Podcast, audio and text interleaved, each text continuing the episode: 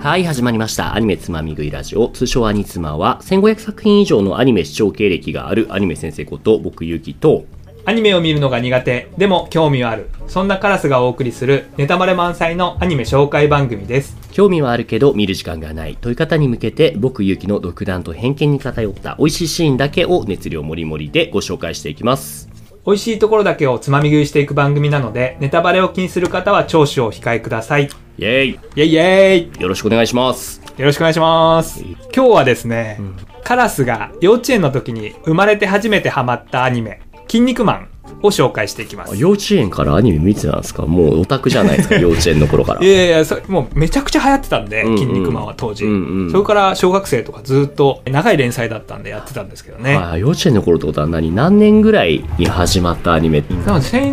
1983うん1983年って書いてありますね、あもう。 3年へーはいそうなんだ。そう金消しとか出たあれですね、うんうんうで今回はですねカラスがポッドキャスト聞いてたら、うん出会った番組で、え熱く熱く筋肉マンを語っていた番組がありましたので、はい。その番組に許可を取って、はいはいはいはい。その神回をですねアニメ「つまみ食いラジオ」のリスナーさんにも聞いていただきたいということですごい相変わらずの行動力ですね。ち どういう、どういう番組なんて名前の番組ですかはい「双子のざれ言」っていう番組なんですけど双子。はい。双子ですね女性2人はがいパーソナリティのポッドキャスト番組えです、ー、面白いですね。そういうのがあるんだ。そうそうなんですよ花屋さんうんとうん養豚豚の飼育の関係の仕事をしてええる2人なんですけど、はい。農業系ポッドキャストで先日のポッドキャストウィークエンドでも、はい。農系ブースに出展されてましたあの、ポッドキャストの下北沢でやってたあのイベントのブースで、えっと、出てたってことですかそうなんですよすごい。ちゃんと僕、挨拶できてなかったけど、もしかしてもう会ってきたんですか いい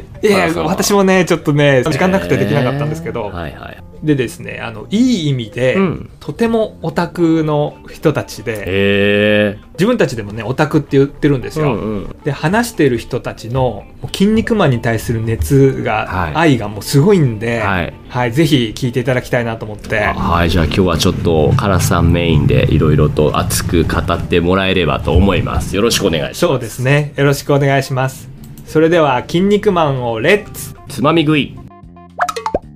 双子のざれ言先生にもね聞いていただきたいと思いますはい。というわけで今回の「双子のざれ言」では「筋肉マンの日」にちなんで「筋肉マン会」を放送いたしますイエイイエーイパーソナリティはテリーマン大好きなおことステカセキング大好きのりことそしてゲストはこの方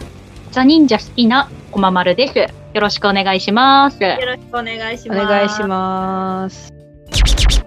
こんなおお三人がうんやってます、うーん、あの、ほ通常は双子の2人なんですけど、はい今回はくままるさんってういうう、んゲストの方が入って3人で話していく感じははなんですねあ。の、テリーマンとかわかるんですけど、セカセキングとか、ザ・忍者とか言われても、そう、何ちょ超人ってやつですかはい、超人ですはいはいはね。いいるんだ。もう推しの超人がいるもんなんですね。あ この方たちはね、特別かもしれない。続きいきます。はい。まずは「筋肉マン」という作品の解説をしていきます作者はゆでたまご原作島田隆先生作画中井義則先生ですゆで卵先生ですね。うんうんもう結構なおじいちゃんなのかな。そうですね。絶対そうですよね。うんうんうん週刊少年ジャンプにて1979年から1987年まで連載されたプロレス系格闘漫画です。その後、1998年、筋肉マンの第2世代を描いた筋肉マン2世を連はい載。はい筋肉マン2世ご存知です筋肉万太郎でしょそうそうそうそうそう、それそれ。そうそっちはねアニメでね見た気がするんですよねあそして、再び舞台を筋肉マンの時代に戻し、筋肉マンの最終話の続きから始まる新シリーズが、シュープレニュースにて2011年より連載中。え何売漫れて画ますね続いてんのそもそも終わったんじゃないんですか筋肉マンってあ。そう、これね、まあと新章っていうことで。まだやってるあのの当 時の当時の筋肉マンの続きを今やってるんああですよ。そうですかなんかキャプテン翼みたいな感じですね そうですね。で戻っちゃってますからね。だからキャプテン翼で言ったいら南葛時代にもう一回戻るみたいな感じですからああ2021年7月時点でシリーズ累計発行部数7700万部を突破しています。すごい。ここまでもうでそんなん言ってたね。なんか、まだ続いてるんだってよく言われるんだよね。職場のうんうんうん。あるある。そうだね。好きなんですよって話して、今も連載してるんですよ。だいぶ年の離れたパートさんと話が合うみたいなね。こうそう、昔漫画、アニメ見てた人が、え、まだキングマンやってるんだって感じで、でうんいや、今、連載してて、面白いんですよっていうの。うんうん。言えるんだよ。旬ジャンルなんですよって言えるんだよ。えないですねちなみにカラスさんはいないの推しの超人。僕はね、筋肉マンフェニックスが好きです、あ、ね。え、なに、筋肉マンじゃ ないの筋肉マンフェニッあれクスそうっなんてでいすうのは。ね後々出てくるんです けど、あの、筋肉マンとは別にええ5人筋肉マンな りなりえっえていうのが出てくるんですよね。ええええなるほど。はいはいなはい。ちるょっとやばいやばい。熱くて、うんバーッと語り始めたくなっちゃうんです けど、うん抑えて。一旦聞きましょう か。では、キン肉マンのストーリーを簡単に紹介いたします。はい人間を超越した存在超人と呼ばれる種族がいる地球が舞台日本に住むダメ超人の筋肉マンが次々に立ちはだかる敵と戦うことで形成される友情の美しさと単純な完全懲悪でない物語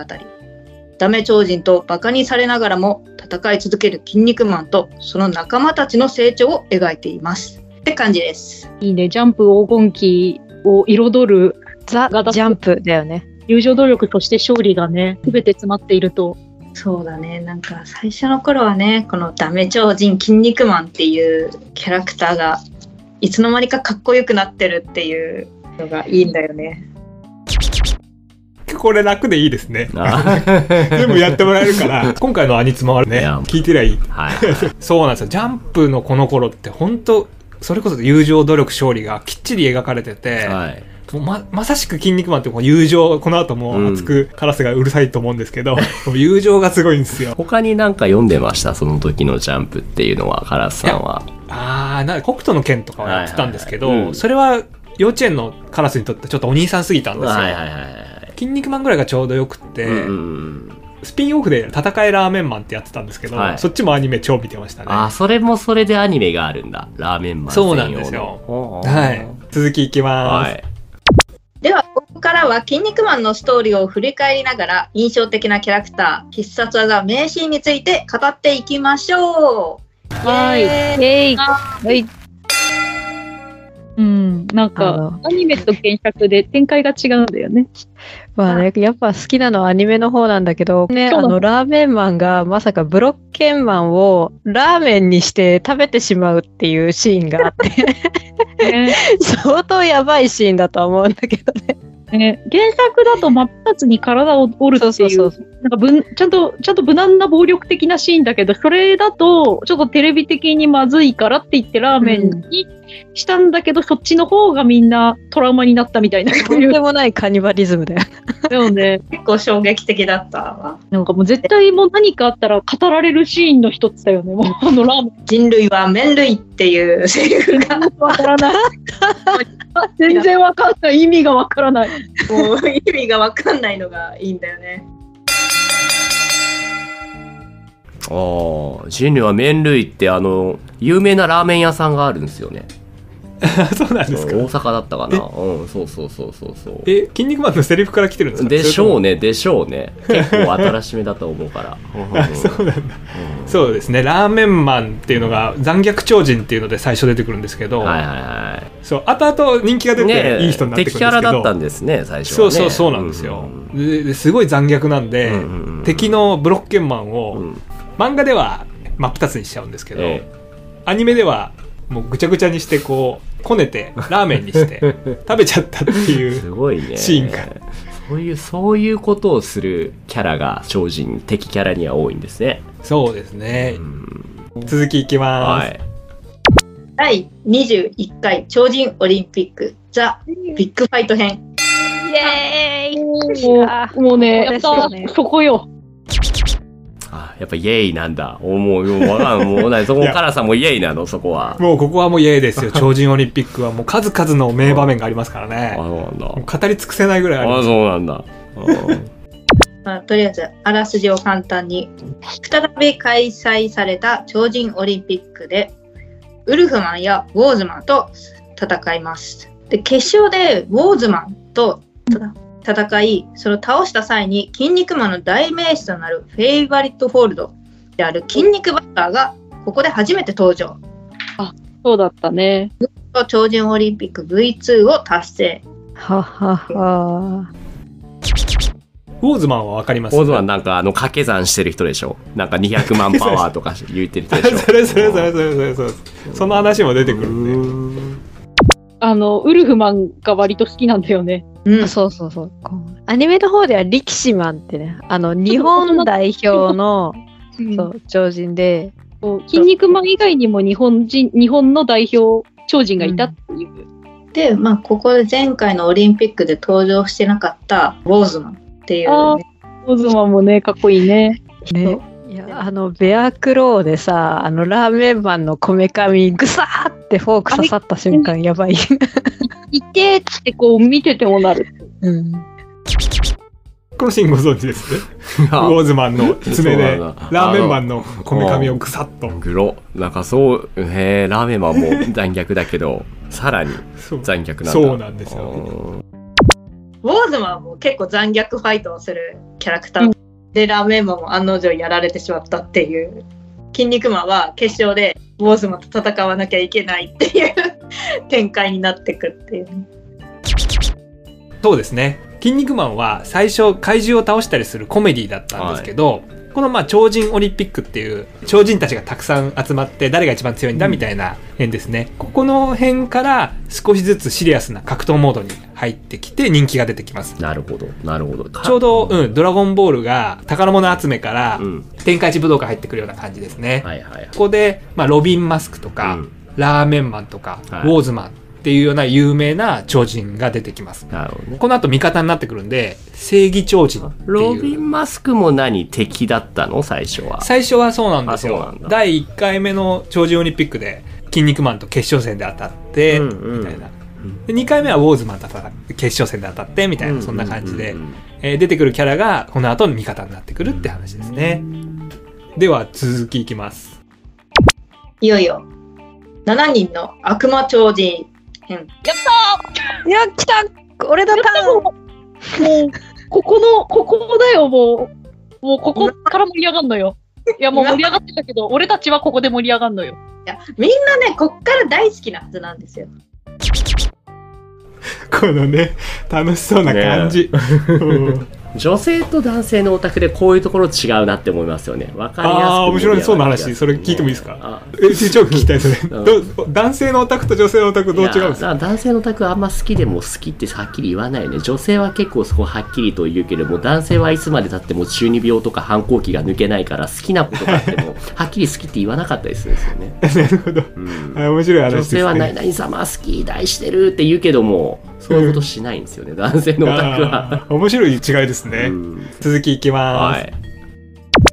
まあ、あ新たな勢力がね、登場するっていうね。あらすじだけはい。突如「筋肉マン」の前に現れた7人の悪魔超人バッファローマンがミート君の体をバラバラにして人質としあかん。超人オリンピック V2 チャンピオンの筋肉マンに挑戦状を叩きつけます今までライバルであったロビン・マスクウォーズマンブロッケン・ジュニアウルフマンなどが仲間として加わりアニメでは彼らと筋肉マンの友情が強く描かれたシリーズでもありました悪魔超人っていう新しい概念が出てきてね、明確に悪い、もう悪役ヴィランっていうのがね、やっぱ悪役っていうのはやっぱりどの作品でもそうだけどね、人気が出るものなのよね。だからもう、筋肉マンに関しても、もうその例に漏れず魅力的なキャラクターたちがどんどんどんどん出てきて、そう、うん。かっこいいんだよねこいつらがまたね卑怯なんだけどねかっこいいんだよねいや、このね、うん悪魔超人たちが出てくるんですよねおー。こいつら本当に嫌なやつ嫌なでやつなんだ、もううんそうなんですよ。そのミート君っていう、んちっちゃい子筋でしょ肉マンの弟みたいな、そうですねは、いち少年がいるんですけはいどはいは、いこれをね、バラバラにされちゃうんですよバ。ラバラそう、体がもう、そう7個に分かれちゃうんですうよ、んうんうん実は死んだわけじゃなくてくっつければ復活できるんだよっていう話なんですけど、はいそのバラバラになった体を悪魔超人たちが一個一個持ってっちゃうんですねう、んうんでそれを1週間以内に全員倒して、うんうんうんミート君を全部くっつけないと本当に死んじゃうからあ一週間でタイムリミットがあるんだ1週間ってタイムリミッじトがあゃるあんですよこの超悪魔超新編は1週間の間に起きたことってことなんですねそううなんですよ、はいはいはいで「筋肉マン」はそれ当然ミート君助けなきゃってまあんでね戦うんですけど、相手が7人だから、うん最初は勝つんですけど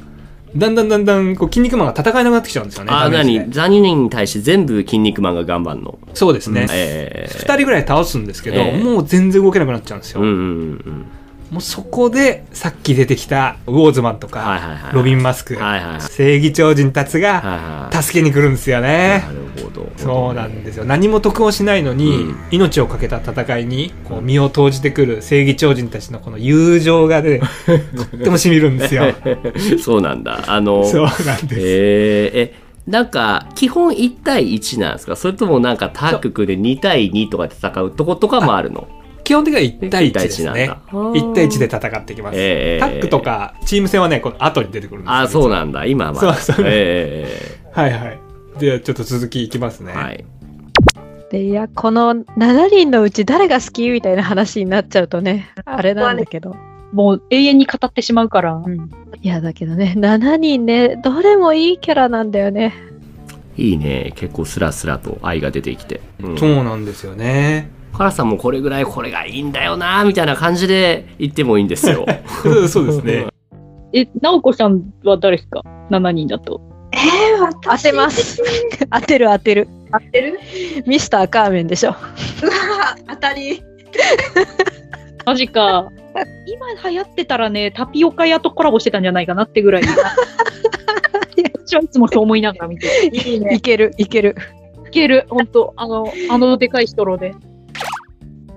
ここちょっと分かりづらいんで補足するとミスターカーメンっていうやつがいるんですけどこれかな大きなストローを持ってあ本当だ動けなくなった超人から血を吸うっていうはい悪魔超人なんですけど、はい、もうこれをストローなんでタピオカ屋とうん、コラボしたらいいんじゃないかみたいな話をして、キャラクター単体で言えばミスターカーメンなんだけど、うんどこの戦いが好きって言ったらやっぱザ・マウンテンとテリーマン戦だ。あ ーやっぱやっぱりテリーマン戦なんだちょねっとテテリーマンがいるからね。あのロビン・マスクとアトランティス戦とかも忍ばず池、上野の忍ばず池でね、戦う。そうだね聖地になってますな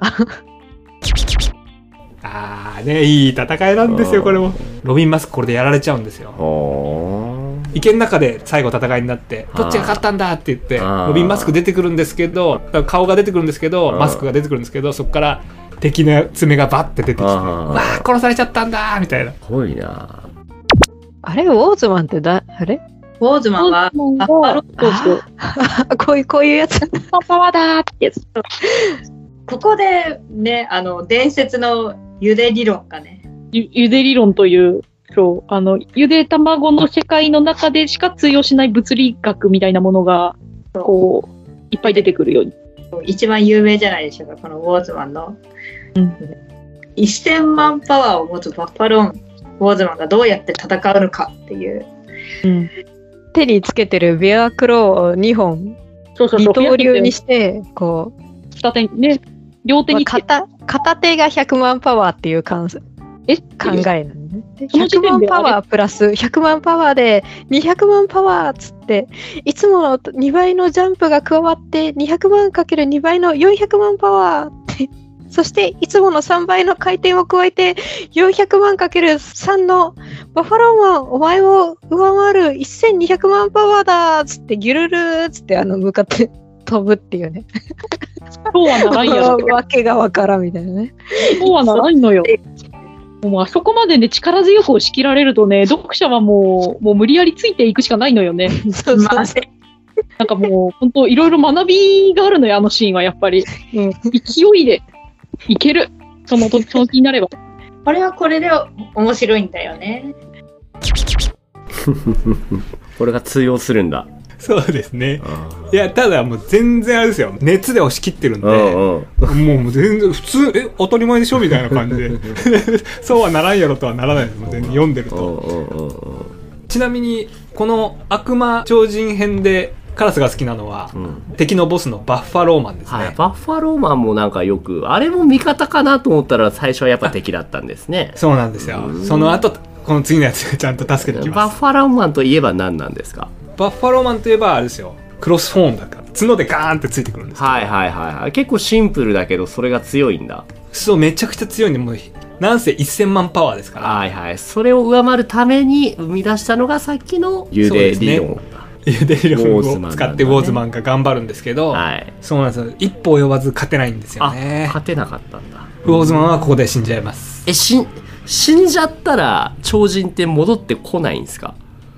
あのーまあそこはジャンプなんで、おーはいはいはい一個なんとか編が終わったら、はいいろいろ上手くなります。あいろいろとねいろいろとあるんだそこも いろいろとあるんです。ははいい。熱くなっちゃって、語っちゃいますよ。バッファローマンでかい2 5 0センチ2 2 0キロだって そうそうめちゃくちゃ強いんですよ、バッファローマン。盛り上がってきましたが、筋肉マン、後半に続きます。というわけでお送りしました、アニメつまみ食いラジオアニツマ。番組では見なくてもわかるをモットーにおすすめアニメをつまみ食いしていきます。忙しい人やアニメに興味のない方は、この機会に時短でパクッと情報をつまみ食いしちゃいましょう。番組への感想は「ハッシュタグ兄妻」兄がカタカナ妻ひらがなで兄妻これをつけてツイートしてもらえると嬉しいですポッドキャストや Spotify でお聞きの方は高評価レビューもいただけると活動の励みになるのでよろしくお願いしますアニメ好きの方から私のようなアニメ初心者に勧めたい作品の安心などもお待ちしています。番組へのご意見ご感想は概要欄のメールアドレスや番組ツイッターからどしどしお送りください。というわけで今回はここまでです。ありがとうございましたありがとうございました。